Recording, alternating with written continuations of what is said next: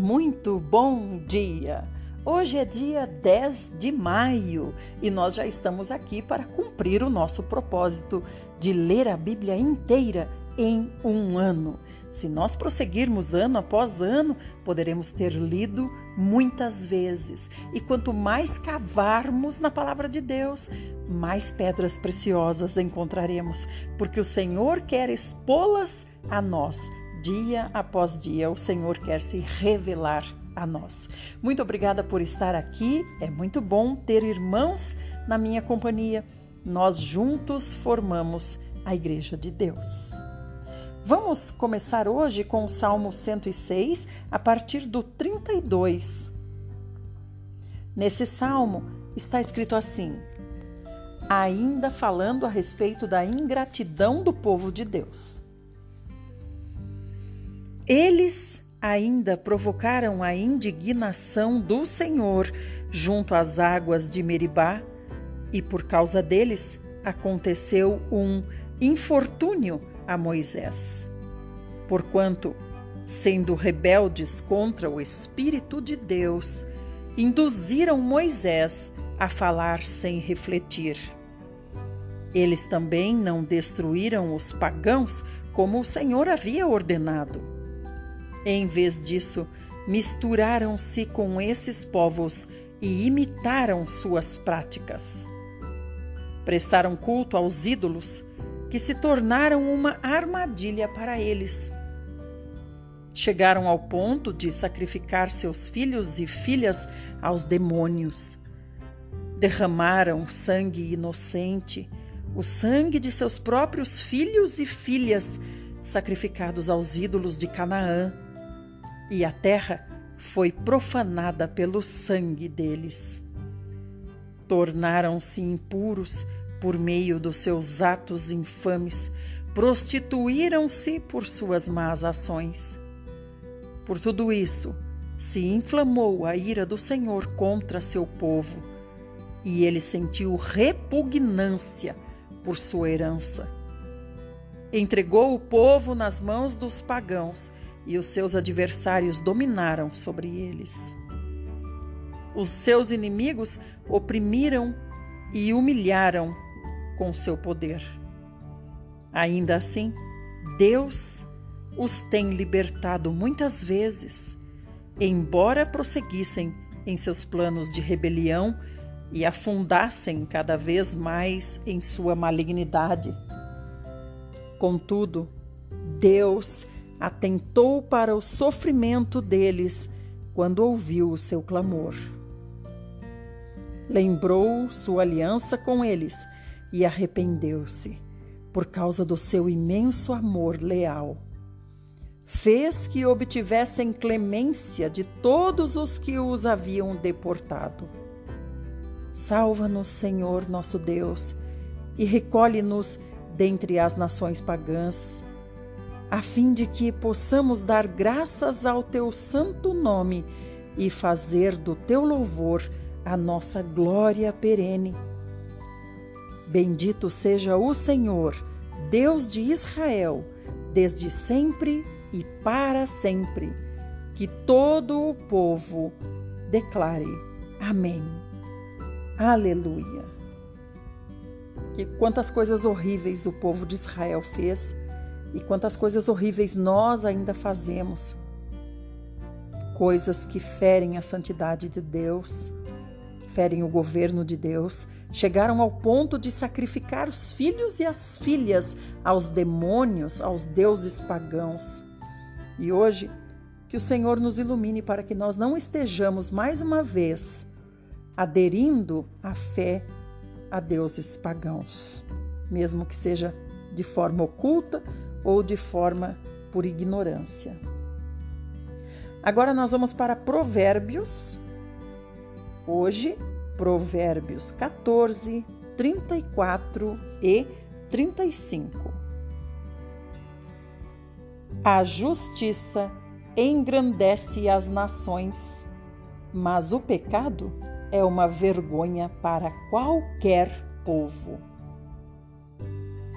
O servo prudente recebe as recompensas do rei, mas o que procede indignamente será alvo do castigo real. Aqui é claro que se refere a Deus como rei, e Deus é que tem por alvo aqueles que procedem indignamente. Por outro lado, ele também recompensa aqueles que são prudentes, ou seja, aqueles que enxergam antes, aqueles que procuram fazer o certo, é claro, para agradar o Senhor. Vamos agora para a nossa porção no Velho Testamento. Estamos em primeiro livro de Samuel e hoje vamos para os capítulos 8 e 9. O povo clama por um rei. Quando Samuel ficou idoso, nomeou seus filhos como juízes e líderes de Israel. O primogênito chamava-se Joel e o segundo filho, Abias. Eles foram líderes em Berseba. Entretanto, os filhos de Samuel não seguiram o exemplo do pai. Ao contrário, deixaram-se seduzir e orientar-se pela ganância, aceitaram suborno e perverteram a lei e o direito. Por isso, todos os anciãos e autoridades de Israel se reuniram e foram falar com Samuel em Ramá. E ponderaram-lhe: Samuel, tu envelheceste e teus filhos insistem em não andar nos teus caminhos. Portanto, constitui sobre nós um rei, o qual exerça a justiça sobre nós, como acontece em todas as nações ao nosso redor. No entanto, esta expressão que eles disseram, constitui sobre nós um rei, o qual exerça justiça sobre nós, causou um profundo desgosto ao coração de Samuel. E então Samuel invocou o nome de Yahvé e orou ao Senhor. O Senhor Deus então respondeu a Samuel em seguida: Atende, pois, a tudo o que este povo te pede, porquanto não é a ti que eles rejeitam, mas sim a minha própria pessoa porque não desejam mais que eu reine sobre eles. Tudo o que tem feito comigo, desde o dia em que os libertei e fiz subir do Egito até este momento, abandonando-me e prestando culto e adoração a outros deuses, assim também estão fazendo contigo, Samuel. Agora, portanto, atende ao que eles pleiteiam Contudo, solenemente lembra a eles e explica a eles todos os direitos do rei, que reinará sobre eles. Samuel, então, comunicou todas as palavras do Senhor ao povo, que lhe rogava por um rei. Samuel declarou: Este é o direito do rei que reinará sobre vós o rei convocará os vossos filhos e os encarregará dos seus carros de guerra e dos seus cavalos, e fará seus filhos marcharem e correrem à frente do seu carro. O rei determinará alguns como comandantes de mil soldados e outros como comandantes de cinquenta soldados. O rei os mandará arar as terras dele, fazer toda a colheita e construir armas de guerra e todo tipo de equipamentos para os seus carros de guerra. O rei tomará as vossas filhas para serem perfumistas, cozinheiras e padeiras. O rei tomará igualmente vossos campos, as vossas vinhas, os vossos melhores olivais e dará aos seus oficiais. Das vossas culturas e das vossas vinhas o rei cobrará o dízimo e destinará aos seus oficiais, aos seus criados, aos seus eunucos e aos seus serviçais. Os melhores entre os vossos servos e as vossas servas, os jovens, o gado e os jumentos, Os melhores serão todos tomados pelo rei conforme a vontade dele para o seu uso particular. O rei exigirá também de vocês um décimo dos rebanhos, e vocês mesmos vos tornareis escravos do rei. Então, naquele dia, reclamareis com grande voz contra o rei que vós mesmos tiverdes escolhido. Porém, Yahvé não atenderá às vossas queixas nesse momento de aflição. Contudo, todo o povo recusou-se a ouvir a advertência de Samuel e exclamou: Não, nós queremos ter um rei. Eis, pois, que seremos como todos os das demais nações? Seremos como todas as outras nações. Um rei nos governará e sairá à nossa frente para lutar em nossas batalhas. Então, depois de ter ouvido tudo o que o povo expressou, Samuel repetiu tudo diante do Senhor. E o Senhor determinou assim: Samuel satisfaz, portanto, o desejo deste povo e constitui a eles um rei. Então Samuel respondeu aos homens de Israel: Volte cada um para sua cidade.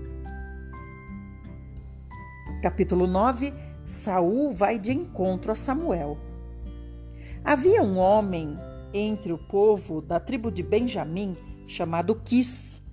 Ele era filho de Abiel, neto de Zeror, bisneto de Becorate e trineto de Afias. Quis era um homem abastado e muito influente em sua região. Quis tinha um filho chamado Saul, um belo, um belo jovem. Nenhum outro jovem havia entre os filhos de Israel mais bonito do que Saul. Os rapazes mais altos chegavam apenas à altura dos ombros de Saul. Certo dia, aconteceu que algumas jumentas que pertenciam a Quis, o pai de Saul, se desgarraram e fugiram. Então Quis pediu a Saul: Filho, chama um dos criados e vai à procura das jumentas desgarradas. E percorreram toda a região montanhosa de Efraim e vasculharam a terra de Salisa, mas não encontraram as jumentas desgarradas. Seguiram pelas terras de Saalim, contudo, as jumentas também não estavam lá. Então atravessaram todo o território de Benjamim e, mesmo com todo esse esforço, não acharam as jumentas. Chegando ao distrito de Zuf, sugeriu Saul ao servo que o acompanhava: Vamos voltar. Caso contrário, meu pai deixará de pensar nas jumentas e começará a se preocupar conosco. Entretanto, o servo de Saul lhe aconselhou: Nesta cidade mora um homem de Deus que é muito respeitado. Tudo o que esse homem diz acontece com certeza. Vamos até lá. É bem possível que esse homem possa nos orientar quanto ao caminho que devemos seguir. Mas Saul ponderou ao criado: Se formos, que ofereceremos ao homem? O pão já acabou no alforge e nada mais temos a oferecer pelos préstimos deste homem de Deus. O que podemos fazer? O servo pediu a palavra e ofereceu a Saul. Ocorre que ainda tenho comigo cerca de três gramas de prata que darei com prazer ao homem de Deus, e ele nos ajudará em nossa jornada. Nos tempos antigos em Israel, quando uma pessoa desejava saber a vontade de Deus, costumava dizer: Vinde, vamos ao vidente. Porquanto naquela época se chamava o que hoje chamamos de profeta de vidente. Então Saul replicou ao seu servo: Falaste bem. Vamos então. E chegaram à cidade onde morava o homem de Deus. Ao subirem a colina para chegar à cidade, encontraram algumas jovens que estavam saindo para buscar água e indagaram a elas: O vidente está na cidade? Ao que elas prontamente responderam: Está sim, logo ali adiante. Acaba de chegar um pouco antes de ti.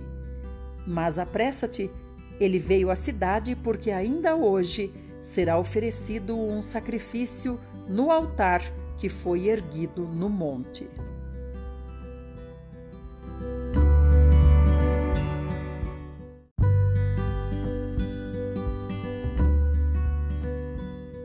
E continuaram elas: Assim que entrardes na cidade, vós o achareis antes que suba ao altar do monte para comer. O povo não comerá antes que ele chegue ao lugar alto, pois ele deve abençoar o sacrifício. Depois disso, os convidados poderão comer à vontade. Subi, pois, depressa, e logo o achareis. Subiram então à cidade. Quando iam atravessando a porta, Samuel saía em sua direção a caminho do altar do monte. No dia anterior à chegada de Saul, o Senhor havia revelado isto a Samuel. Amanhã, por volta desta hora, enviar-te-ei um homem da terra de Benjamim. Unge-o como líder sobre Israel, o meu povo.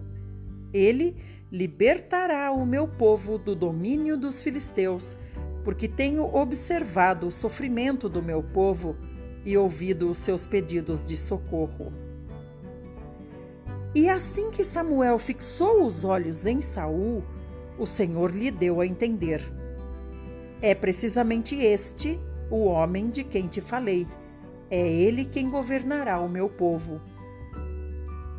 No entanto, Saul se aproximou de Samuel à altura da soleira da porta de entrada da cidade e lhe rogou: Por favor, podes indicar-me onde fica a casa do vidente? Ao que Samuel respondeu a Saul: Sou eu o vidente. Sobe adiante de mim ao lugar alto onde está o altar, pois hoje comereis comigo. Amanhã ao raiar do dia, eu te esclarecerei tudo quanto hoje preocupa o teu coração. Quanto às jumentas que se extraviaram de tuas mãos, já há três dias, não te aflijas por elas, eis que já foram encontradas. E a quem pertencerá tudo o que é precioso em Israel, senão a ti e a toda a família de teu pai? Saul Espantado, respondeu prontamente: Porventura não sou eu um simples benjamita, a menor das tribos de Israel? E não é a minha família a menos importante entre todos os clãs da tribo de Benjamim?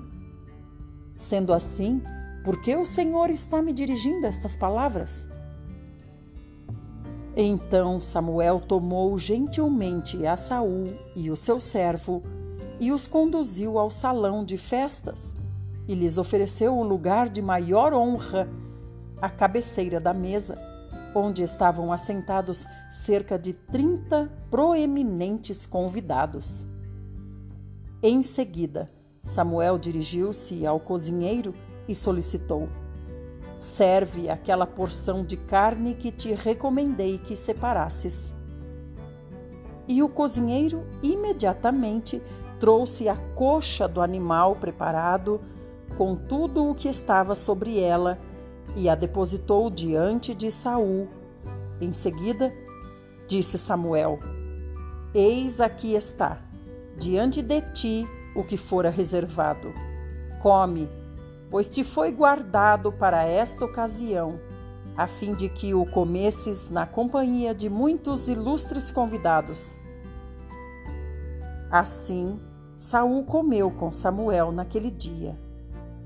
Depois que desceu do altar do monte para a cidade, Samuel conversou com Saul no terraço de sua casa. Ao raiar da aurora, quando se levantaram, Samuel chamou Saul no terraço para se despedir, dizendo: Levanta-te para que eu te acompanhe até a saída da cidade. Saul se levantou e os dois saíram, ele e Samuel.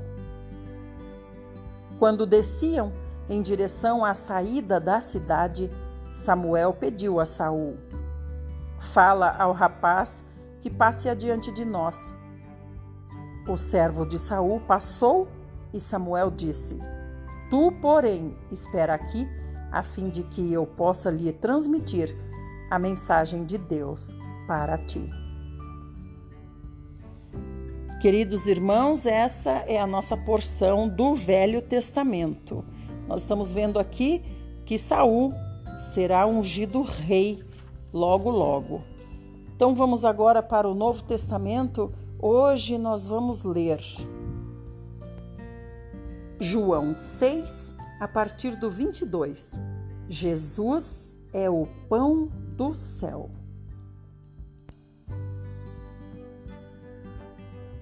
No dia seguinte, as pessoas que ficaram do outro lado do mar viram que ali não havia senão um barco e Jesus não havia entrado nele com seus discípulos, mas que eles tinham partido sós. Entretanto, outros barcos chegaram de Tiberíades, próximo do lugar onde o povo havia comido o pão após o Senhor haver dado graças. Quando as pessoas da multidão perceberam que Jesus não estava ali, nem seus discípulos, entraram em seus barcos e partiram para Cafarnaum à procura de Jesus. E tendo-o encontrado do outro lado do mar, perguntaram a ele: Mestre, quando chegaste aqui? Jesus respondeu a eles assim: Em verdade, em verdade vos afirmo, vós me buscais não porque vistes os sinais, mas porque comestes os pães e vos fartastes. Trabalhai não pelo alimento que se perde, mas pela comida que permanece para a vida eterna. Alimento que o Filho do Homem vos dará, pois Deus, o Pai, colocou o seu selo sobre ele. Então eles questionaram a Jesus: O que faremos para realizar as obras de Deus? Jesus lhes asseverou: A obra de Deus é esta, que creiais naquele que por ele foi enviado. Por esse motivo, desafiaram Jesus: Que sinal poderás realizar para que o vejamos e creiamos em ti, que obra farás? Nossos pais comeram o maná no deserto, como está escrito: Ele lhes deu a comer pão do céu. Respondeu-lhes então Jesus: Em verdade, em verdade vos asseguro, não foi Moisés quem vos deu o pão do céu, mas é meu Pai quem vos dá o verdadeiro pão do céu pois o pão de Deus é o que desce do céu e dá vida ao mundo. Então eles pediram a Jesus: Senhor, dá-nos sempre desse pão. Diante disso, Jesus ministrou-lhes: Eu sou o pão da vida. Aquele que vem a mim jamais terá fome, e aquele que crê em mim jamais terá sede. Todavia, como eu vos disse, embora me tenhais visto, ainda não credes. Todo aquele que o Pai me der, esse virá a mim, e o que vem a mim, de maneira alguma o excluirei. Pois eu desci do céu, não para fazer a minha própria vontade, mas a vontade daquele que me enviou. E esta é a vontade do Pai, o qual me enviou, que eu não perca nenhum de todos os que ele me deu, mas que eu os ressuscite no último dia. De fato, esta é a vontade daquele que me enviou, que todo aquele que vir o Filho e nele crer tenha a vida eterna, e eu o ressuscitarei no último dia. Irmãos queridos, aqui o Senhor deixa claro que a intenção do coração dos homens, e isso inclui a nós também, é as coisas materiais. Olha o que ele fala no verso 26. Em verdade, em verdade vos afirmo: vós me buscais não porque vistes sinais, mas porque comestes os pães e vos fartastes. E depois o Senhor continua no 32 dizendo assim: Em verdade vos digo, não é Moisés quem deu o pão do céu para vocês. Ele se referia ao maná. Mas ele fala assim: é meu Pai quem dá a vocês o verdadeiro pão do céu. Quem é o verdadeiro pão do céu? É Ele mesmo, o próprio Senhor Jesus. E ele diz: o pão de Deus é o que desce do céu e dá vida ao mundo. Que vida é essa que ele dá ao mundo? Vida eterna. Mas como o Senhor ah, fala através da sua palavra a nós sempre no sentido terreno, porque nós somos vivos, carnais, humanos, mortais, e estamos presos aqui nessa redoma ainda. Ele fala sempre conosco nessa esfera e fala também na esfera espiritual. Então, se ele dá vida eterna, isso se refere à nossa vida espiritual, a vida que virá depois da nossa morte ou depois da vinda do Senhor Jesus. Mas e a, quanto à nossa vida aqui na terra? Ele está dizendo que ele também dá vida. Não é interessante? Então, se ele nos dá vida quando o comemos, por que ainda estamos desanimados, para baixo? Não estamos muito bem? Por que será? O Senhor não mente. Ele está dizendo aqui que todo aquele que come desse pão, que é Ele, o Senhor Jesus, tem vida. Então, se ele está falando é porque é. Mas por que, que nós estamos mortinhos desse jeito, caidinhos num canto? Será que é porque o Senhor não está cumprindo com o que ele disse? É claro que não. É porque nós não estamos comendo. Se nós nos alimentarmos, com certeza seremos fortalecidos. E como é que nós nos alimentamos do pão da vida, que é o próprio Senhor Jesus? é comendo a palavra de Deus. A palavra é o próprio Deus. A palavra é Ele falando conosco. A Bíblia contém escrituras que Deus deixou de suma importância para nós. Então falta-nos comer. Será que não somos nós que estamos achando que esse pão é um pouco sem, sem graça? Será que nós não estamos achando que falta uma manteiga, que falta um patê, que falta um queijo, que falta isso, falta aquilo? Porque ele é o pão puro, sem fermento. Ele é o pão asmo. Quando nós queremos passar uma manteiguinha, queremos passar um patezinho, queremos pôr um pedacinho de queijo, nós estamos querendo incluir o fermento desse mundo. E o Senhor nos advertiu muito bem: cuidado com o fermento. O fermento acaba sendo mais do que o pão. Você vai estar comendo mais manteiga do que o pão, mais patê do que o pão, mais queijo do que o pão. Vamos experimentar, amados irmãos, comer um pouco do pão puro, a palavra pura e verdadeira. O que o Senhor quer nos dizer diretamente da Sua palavra. Comer o pão asmo vai nos desintoxicar de todas as outras coisas que nós comemos e não nos fazem bem.